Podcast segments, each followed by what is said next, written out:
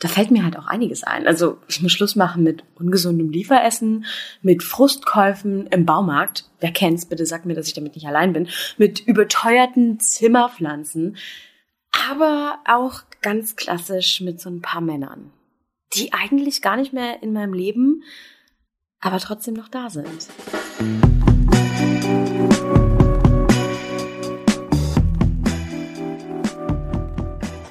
Note to Self bei Lina Malone. Herzlich willkommen zu einer neuen Folge Note to Self. Heute mit dem Titel Ich muss Schluss machen. Und ich knüpfe jetzt einfach mal genau dort an, wo diese doch sehr reißerische Headline endet und sage ja, auf jeden Fall, das hier ist kein Clickbait. Das hier ist eine Folge, in der ich darüber rede, dass ich mit einigen Männern in meinem Leben irgendwie Schluss machen muss, die es gar nicht mehr gibt, die gar nicht mehr da sind, die eigentlich nie drin waren aber die ich trotzdem irgendwie nicht loswerde. Und jetzt werden sich einige denken, entschuldige bitte, Moment mal, Moment mal, hatte sich nicht dein Beziehungsstatus so vor, naja, mehr als einem Jahr geändert? Bist du nicht in einer Beziehung, Lina? Wie jetzt? Wie jetzt? Du musst mit irgendwem Schluss machen. Hä? Worauf lassen wir uns ein, wenn wir diese Folge hören? Ich würde sagen, auf sehr, sehr ehrliche und sehr persönliche 30 bis 40 Minuten, die jetzt folgen, in denen ich euch erzähle, warum das gar nicht so leicht ist, den eigenen Platz in einer neuen Beziehung zu finden. Warum es eben nicht so ist, dass du erst Single bist und danach irgendwann bereit für eine Beziehung und dann lernst du jemanden kennen und dann zack, klickt es und alles passt und alles ist angekommen. Und wenn es nicht so ist, dann äh, ist es offensichtlich nicht der Richtige oder dann ist es offensichtlich nicht die große Liebe. Warum das Quatsch ist und warum ich zum Beispiel wirklich lange Zeit gebraucht habe und immer noch Zeit brauche, um meinen Platz in diesem neuen Wir zu finden und auch aufzuräumen und eben Schluss zu machen mit alledem, was mal hätte sein können, was nie angefangen hat, was halb angefangen hat, was aber nie so richtig geendet ist, was einfach aufgehört oder sich auch manchmal aufgelöst hat, aber trotzdem irgendwie noch hängen bleibt.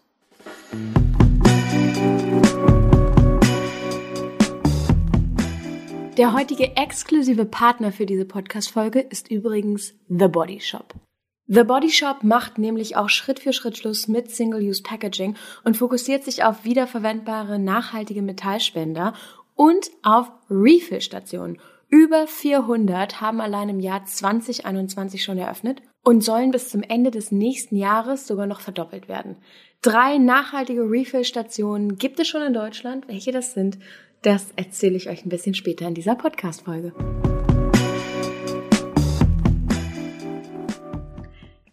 Das erste Mal, dass mir der Gedanke zu dieser Podcast-Folge gekommen ist oder beziehungsweise, dass ich dieses Thema oder auch die Fragen in meinem Kopf festgesetzt oder aufgeworfen haben, das war ein Sonntagabend im Mai. Ihr merkt also, das liegt mir jetzt schon einige, einige, einige Monate auf der Seele und ich habe auch immer wieder Notizen dazu gemacht und habe die dann immer wieder zur Seite gelegt und gedacht, nee, ich weiß noch nicht so richtig, was ich fühlen soll, was ich sagen will. Und dann habe ich was gemacht, was eigentlich total out of my comfort zone ist, was sich überhaupt nicht vertraut für mich anfühlt, was total schwer ist und habe gesagt, okay, ich lasse das Gefühl einfach mal liegen. Ich suche jetzt nicht nach Antworten, ich grab jetzt nicht in mir selbst nach Antworten, ich erzwinge jetzt nicht, dass ich mich selbst verstehe, sondern ich lasse das einfach mal liegen und das ist okay. Ich komme in ein paar Wochen oder ein paar Monaten nochmal zurück zu meinem Gefühl und schaue es nochmal an und vielleicht fühlt es sich ja dann schon ganz anders an oder sieht ganz anders aus oder ja, erscheint mir vor allen Dingen klarer. Und es ist jetzt September. Es ist sogar, um genau zu sein, der 14. September und ich sitze auf dem hellen Teppich meines neuen Apartments hier in Kapstadt. Ähm, neben mir steht ein unaufgebautes Bett hinter mir stehen Unmengen von Kisten. Und ich wohne jetzt seit drei Tagen mit meinem Freund zusammen. Ich wohne überhaupt nach über zehn Jahren und das zweite Mal in meinem Leben mit jemandem zusammen. Und lass es gerade auf mich wirken. Und wenn ich ehrlich bin, ah, bin ich noch immer mega überfordert. Also die Hälfte der Zeit weiß ich überhaupt nicht, was ich hier tue und ob das überhaupt eine gute Idee war. Ähm, und finde es total ungewohnt dass jetzt jeden Abend jemand nach Hause kommt, dass auch noch jemand anders einen Schlüssel für meine Wohnung hat. Also, also in den letzten zehn Jahren wusste ich einfach, wenn die Tür hinter mir zufällt und ein Schloss fällt, kommt niemand rein.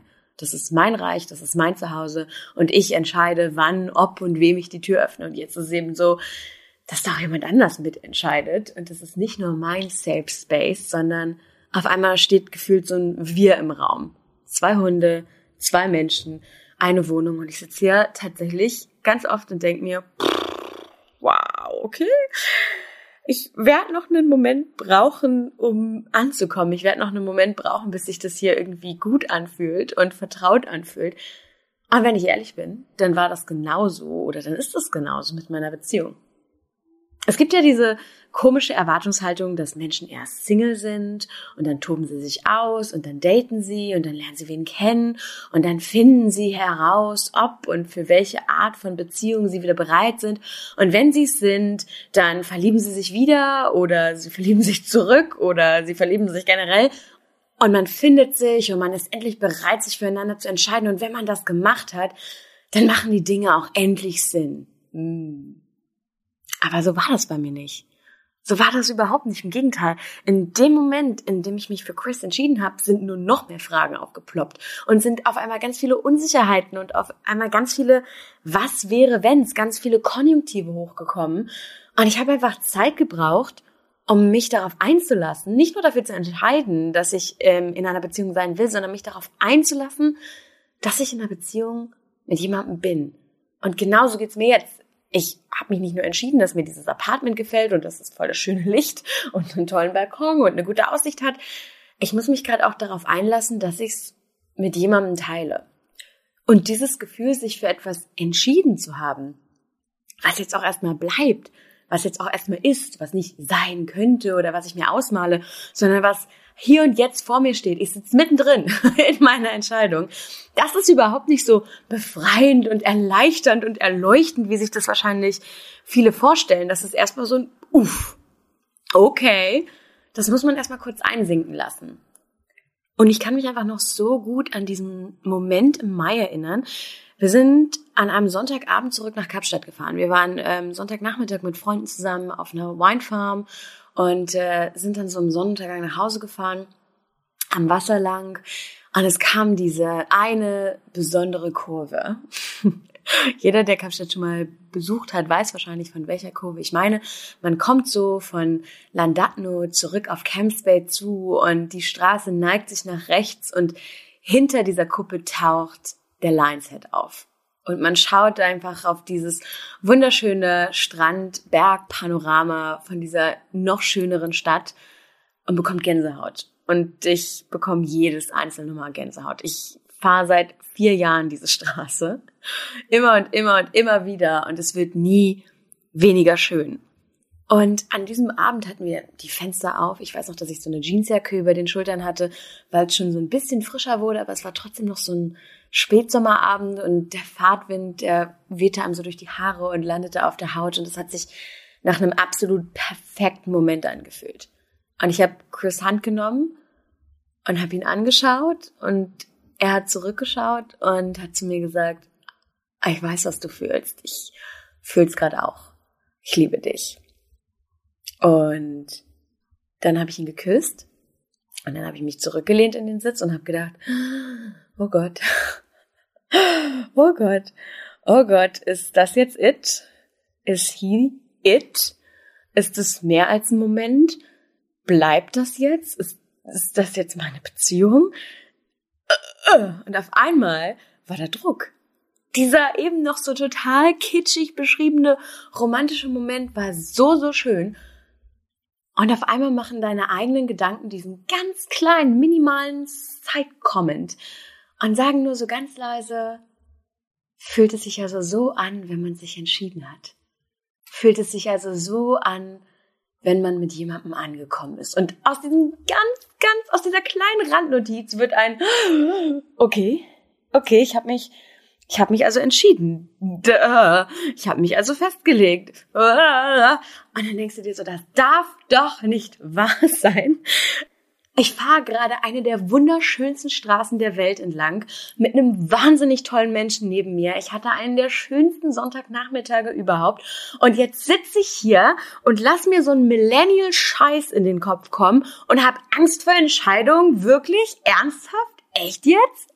Aber wie das so ist mit ungewollten Gedanken, je mehr man irgendwie dagegen ankämpft, desto mehr setzen sie sich fest. Und auf einmal habe ich dann so verstanden, krass, ich bin jedes Jahr wieder zurück nach Kapstadt gekommen, aber wenn ich ehrlich bin, dann jedes einzelne Jahr auch mit einem anderen Konjunktiv, mit anderen Hoffnungen, mit anderen Wünschen, mit anderen Träumen, mit anderen Sehnsüchten. Also 2017 zum Beispiel bin ich für einen Monat in die Stadt gekommen und alles, was ich wollte, war ganz, ganz viel Neues erleben.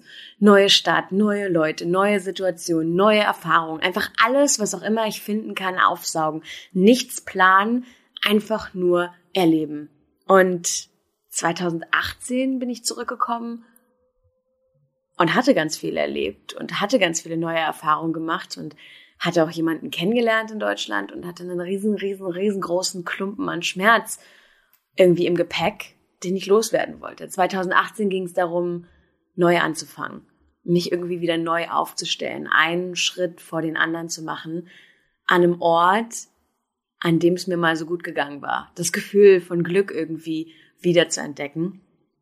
Und das hat geklappt. Und als ich dann 2019 wieder kam, da hatte ich diesen Riesentraum, ich will in Kapstadt leben. Ich will auswandern, ich will hier bleiben.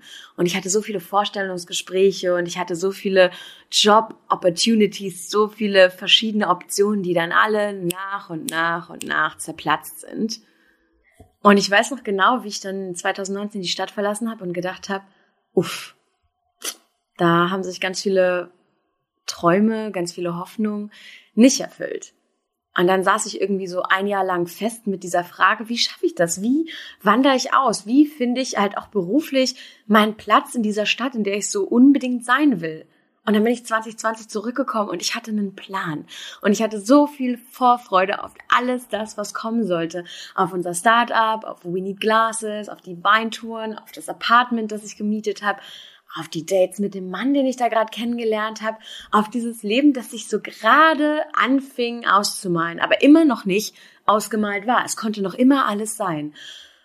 Und genau in dem Moment, als ich so zurückgedacht habe oder auch jetzt, wenn ich zurückdenke, wird mir so klar, jedes einzelne Mal, wenn ich in Kapstadt war, war es ein neues Jahr voller neuer Optionen, voller neuer Who knows. Es war irgendwie immer dieses Element dabei, dass die Geschichte für dieses Jahr noch ungeschrieben ist. Jedes Jahr war so seine eigene Kurzgeschichte, aber auf einmal war die Geschichte nicht zu Ende und ein neues Jahr beginnt, sondern sie geht weiter. Und auf einmal stehe ich eben nicht vor all den Optionen, vor den Wünschen und Sehnsüchten und Hoffnungen, sondern ich bin mittendrin. Das hier alles könnte nicht irgendwann mal wahr werden. Und das ist nicht so, dass es so schön wäre, wenn das auch nach diesen drei oder vier Monaten weitergeht, sondern es geht längst weiter. Es ist längst wahr geworden. Ich bin längst mittendrin. Es gab irgendwie fünf, sechs, sieben, acht Geschichten hier in Kapstadt, die alle aufgehört haben, aber das ist die eine, die weitergeht. Und mit dem Gedanken kamen aber alle die, die nicht weitergegangen sind, auf einmal zurück. Und damit stellte sich auf einmal die Frage, ist es die richtige? Ist es wirklich die beste Geschichte? Ist das wirklich die eine, die weitergehen sollte? Warum ist nur diese eine weitergegangen und alle anderen nicht? Was ist mit all den Optionen, aus denen nichts geworden ist? Hätten die mich, wenn aus ihnen was geworden wäre, vielleicht sogar glücklicher gemacht?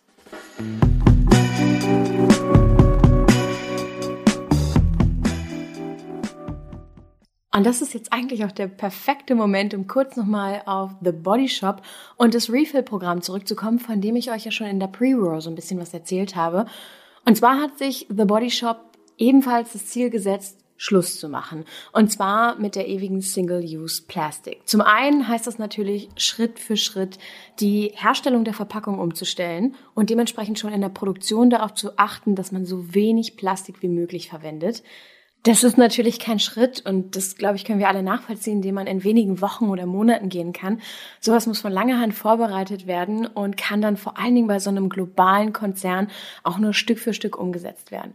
Um aber jetzt schon zu sagen, wer möchte, kann für bestimmte Produktgruppen zu 100 Prozent auf Single-Use-Plastik verzichten, hat sich der Body Shop ein Refill-System ausgedacht, das am Point of Sale, also im Shop im ganz normalen Handel in eurer Stadt funktioniert. Und zwar geht ihr in eine der Refill-Stationen. In Deutschland gibt's bereits fünf, und zwar in Augsburg, Münster, Hamburg, Berlin und München. Und vor Ort könnt ihr dann ähnlich wie so einen Tumbler für den Coffee to go einen Aluminiumspender erwerben und euer Produkt, das Shampoo, die Spülung oder auch das Duschgel, einfach in diesen Pumpspender füllen lassen. Dann benutzt ihr das zu Hause und wann immer das Produkt leer ist, spült ihr eure Flasche aus, bringt sie wieder zurück und lasst sie erneut auffüllen und spart damit zu 100 Prozent die Verpackung. Und ich habe es eben in der Pre-Roll auch schon erwähnt, im Moment sind es 400 Neueröffnungen, die für das Jahr 2021 geplant sind von eben diesen Refill-Stationen. Und bis zum Ende des nächsten Jahres soll sich die Zahl sogar verdoppeln, sodass dann bereits 800 Filialen von The Body Shop eine nachhaltige Verpackungslösung anbieten. Alle Infos findet ihr wie immer auch nochmal verlinkt in den Show Notes. Dann könnt ihr alleine auch nochmal in Ruhe recherchieren, klicken und euch informieren.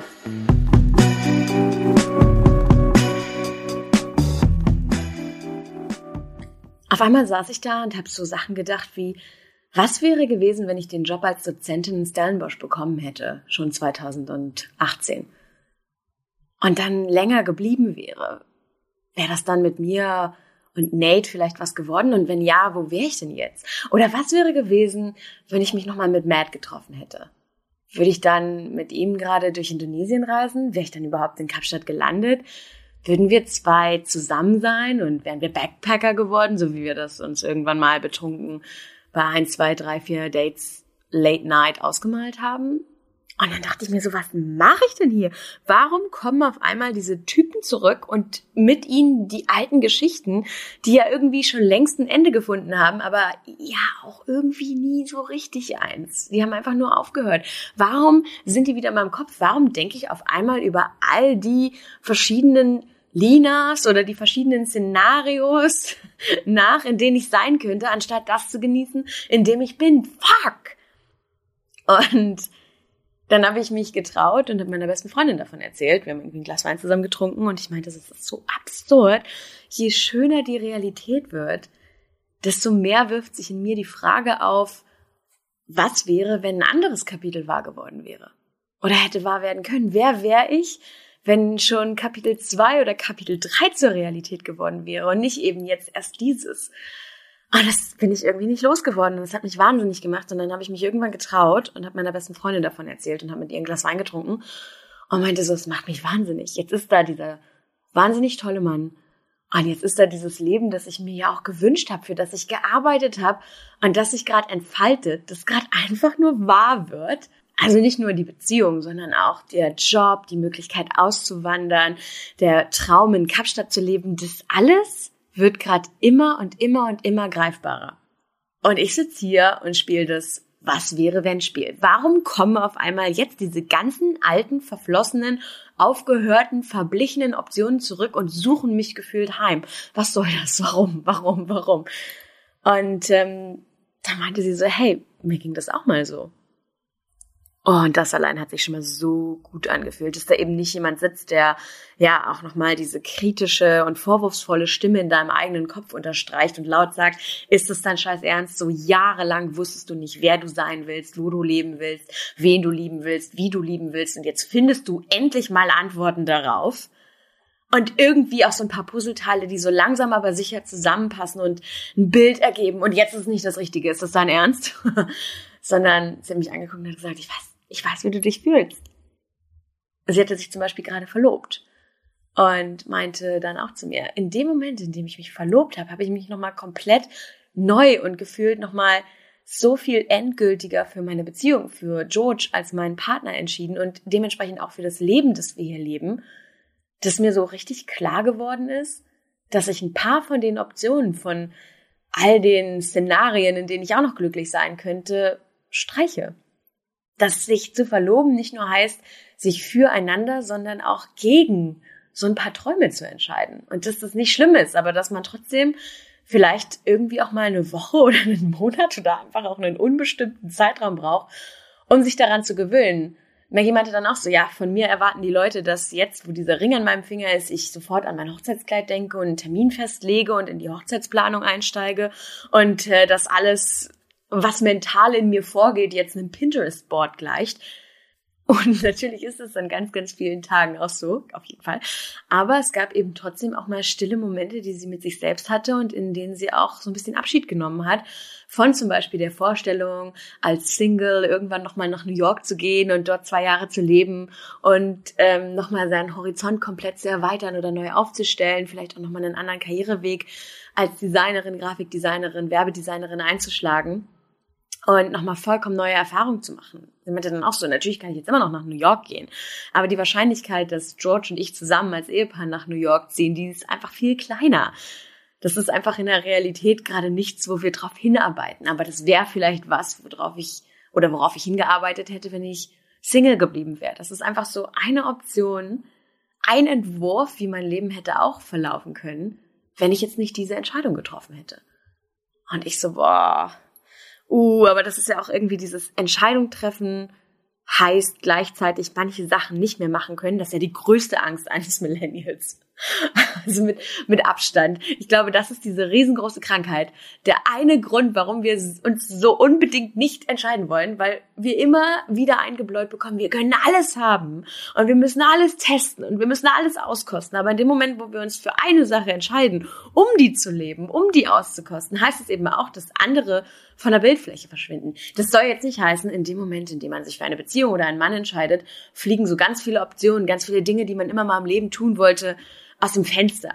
Das ist jetzt hier nicht so eine Rom-Com, wo irgendjemand mit 40er ist und sich dann scheiden lässt und sagt, jetzt lebe ich endlich mal alle meine Träume. Das Kind ist im College und meine Ehe ist scheiße. und jetzt, jetzt will ich endlich sein, wer ich schon immer hätte sein können. Oh mein Gott, so ist es nicht gemeint. Aber sind wir mal ganz ehrlich, natürlich gibt es Lebensentwürfe, die keinen Sinn mehr machen oder die halt auch einfach, die du nicht mehr verfolgst, an denen du nicht mehr arbeitest, die du nicht mehr verwirklichst, wenn du dich für einen anderen entschieden hast.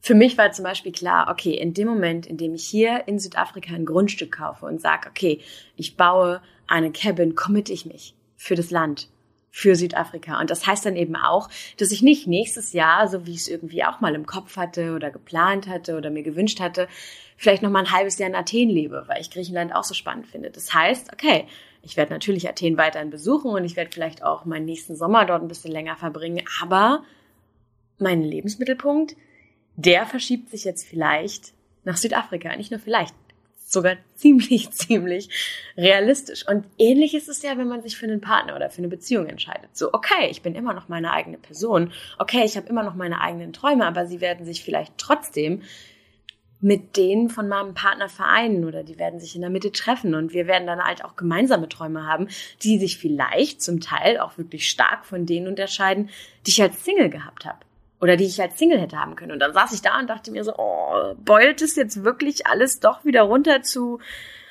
oh, dein Leben entscheidet sich mit der Beziehung, für die du dich entscheidest? Echt jetzt? Irgendwie fühlt sich das so unbefriedigend an. Das fühlt sich so beengt an. Das war nicht die Antwort, die ich finden wollte.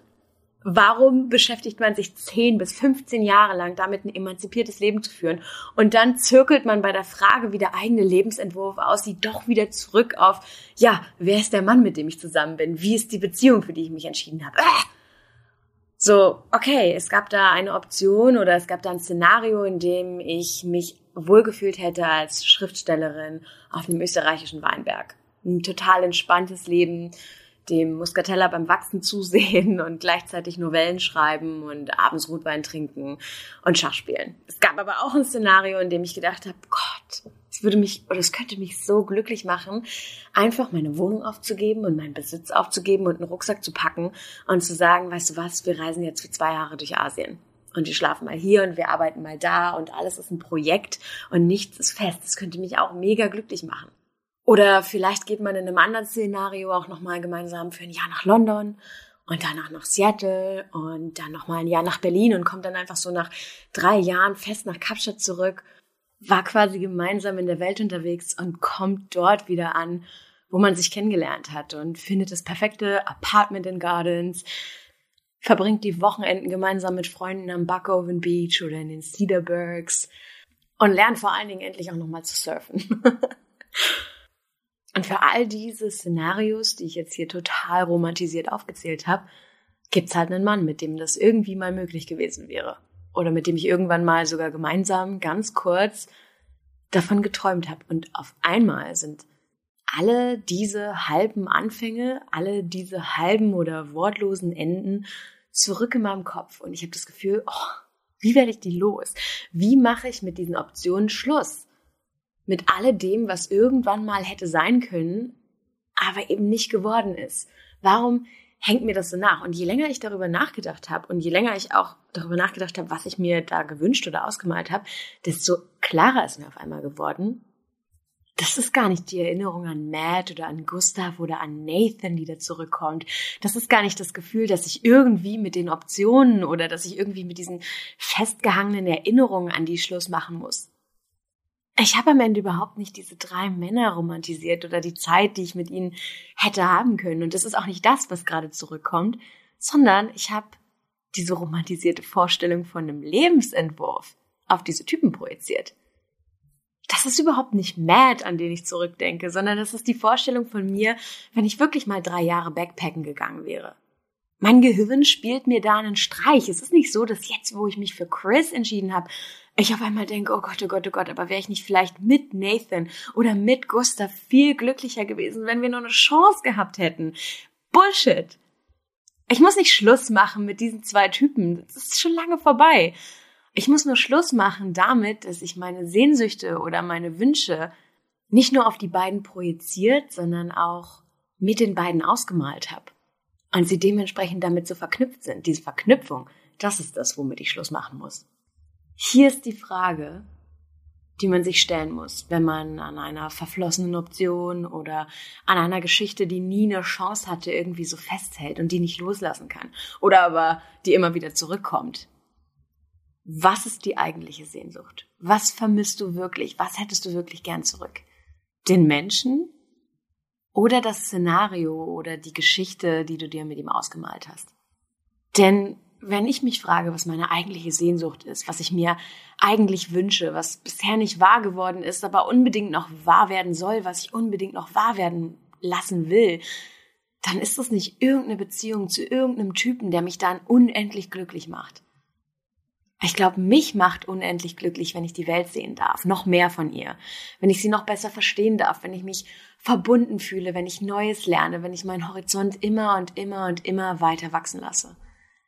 Dann, dann bin ich glücklich. Und eigentlich ist es doch auch überhaupt nicht so dieser The one that got away oder The one who got away Moment, wenn man eben sagt, auf dieses eine Leben, auf dieses eine Szenario, muss ich jetzt verzichten in dem Moment, in dem ich mich für ein anderes entschieden habe. Da steckt ja noch was ganz anderes dahinter.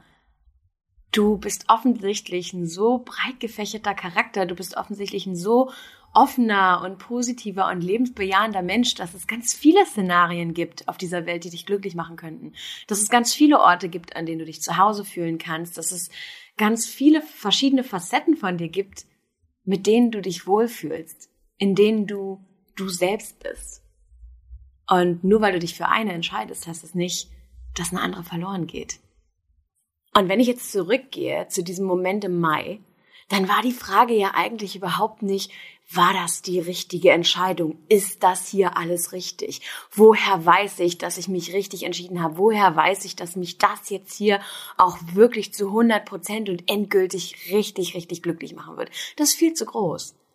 Die Frage war ja eigentlich nur, bin ich jetzt hier in diesem Moment glücklich. Und das war ich. Und eigentlich muss ich überhaupt nicht mit irgendwelchen Szenarien oder mit irgendwelchen alten Kapiteln Schluss machen. Ich muss nur annehmen, dass manche sich auserzählt haben, dass viele davon nicht wiederkommen, dass ich ganz viele nochmal umgeworfen oder überarbeitet, neu geschrieben oder einfach komplett rausgerissen habe. Und vor allen Dingen müssen wir Schluss machen, nicht nur ich, ich glaube, das geht ganz vielen so, mit diesem Gedanken, dass wenn wir uns für irgendetwas entscheiden, das sofort bedeutet, dass wir was anderes verlieren. Warum liegt da überhaupt unser Fokus? Warum ist das das Erste, worauf wir schauen? Warum ist nicht eigentlich der Gedanke, wow, jetzt kann etwas, das ich wirklich will, endlich anfangen, so richtig anfangen. Ich stehe nicht nur auf Seite 1 des Ganzen, sondern ich kann eintauchen. Und an dieser Stelle natürlich auch nochmal vielen, vielen Dank an den Podcast-Partner der heutigen Folge. Vielen Dank an The Body Shop für den Support.